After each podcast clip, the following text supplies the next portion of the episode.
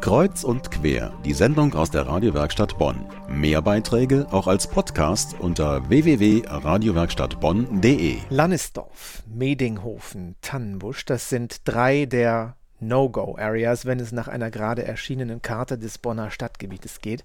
Die genannten Orte sind also welche, an denen Gefahr lauert, wo sich die Autoren dieser Stadtkarte nicht gerne aufhalten und eher zum Fernbleiben aufrufen. Wir sprechen jetzt über ein Projekt, das macht es genau andersrum, mit Absicht ausgerechnet dahin gehen, wo es weh tut. Nicht im körperlichen Sinne, aber bei der Aktion Berührungspunkte geht man zum Beispiel in eine Suchtklinik oder nächste Woche als erstes in ein Arbeitslosenzentrum. Alles Orte, wo man auf Menschen in besonders schweren Lebenssituationen trifft.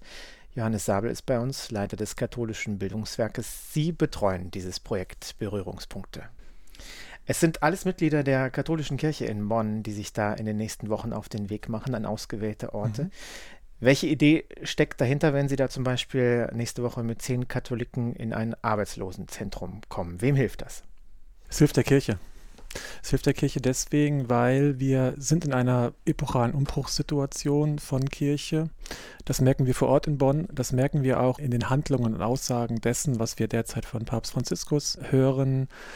Es hilft Kirche, weil Kirche Lernorte braucht. Sie braucht Orte, wo sie in Begegnungen tritt mit Menschen, die nicht zu ihrem innersten Kern gehören, die nicht zu dem Normal-Katholiken, der in einer Gemeinde integriert sind, gehören. Es geht darum, Menschen zu hören, ihre Biografien wahrzunehmen, ihnen zu begegnen und zwar nicht, wie das häufig der Fall ist, was auch gut ist, aber das ist nicht Ziel dieses Projektes, diesen Menschen zu helfen. Es geht darum, dass Kirche etwas über sich selbst lernt. Welche Menschen sind nicht Teil unserer Kirche? Und wie sähe eine Kirche aus, in der diese Menschen sich zu Hause fühlen würden? Das scheint ja fast so etwas wie eine innerkirchliche Realitätstherapie zu sein, auf der Suche nach etwas, was man vielleicht ja mal war, nämlich zuerst mal auf der Seite derjenigen, denen es nicht so gut geht in der Gesellschaft. Ganz genau. Papst Franziskus macht das sehr stark und liefert im Grunde auch das Stichwort für das, was wir dort tun. Er spricht häufig von den Grenzen, den Rändern, den Peripherien der Gesellschaft, der Kirche, unserer Aufmerksamkeit. Und genau an diese Ränder gehen wir, aber eben nicht, um den Rand dann Rand sein zu lassen, sondern man könnte etwas abstrakt formulieren, an den Rändern entsteht Kirche neu.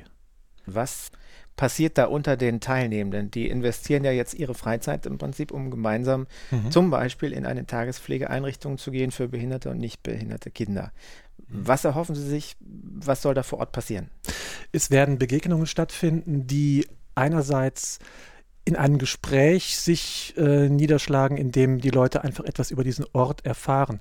Welche Menschen kommen dorthin? Was heißt es, eine Mutter von einem behinderten Kind zu sein? Was ist die Lebensrealität einer solchen Familie? Von welchen Menschen wird dieser Ort geprägt? Was ist die Aufgabe dieses Ortes? Das ist das eine. Das andere ist aber dann, was ich eben schon anschnitt, Fragen, die wir an allen Orten stellen werden, auch in der inklusiven ähm, Kindertagespflege. Was nehmen Sie an Kirche wahr, was Sie ausgrenzt? Was nehmen Sie an Kirche wahr, was Sie befremdet?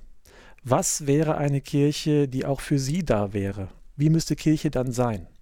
Es geht also darum, dass die Gemeindemitglieder, die mit diesen Menschen in dieses Gespräch eintreten und die diese Fragen stellen werden, da herauskommen und sagen, ich habe A von Lebensverhältnissen und Lebenswegen erfahren, die ich bisher nicht kannte. Und B habe ich erfahren, was diese Menschen über Kirche denken und was wir in die Gemeinde zurücktragen können. Der mächtigste Mann der christlichen Kirche, er fährt in einem klapprigen Renault und trägt ausgetretene Schnürschuhe. Für ihn offenbar ganz leicht. Welche Spielräume es für die Kirche in Bonn noch gibt, das werden wir uns in Kreuz und Quer in den nächsten Wochen mit ansehen. Bei der Aktion Berührungspunkte. Bonner Katholiken treffen auf Menschen, die sie bei sich sonntags in der Kirche nicht mehr sehen würden. Der Leiter des katholischen Bildungswerkes Bonn hat uns dieses Projekt näher gebracht. Herzlichen Dank, Herr Dr. Sabel, für den Besuch im Studio. Ich bedanke mich.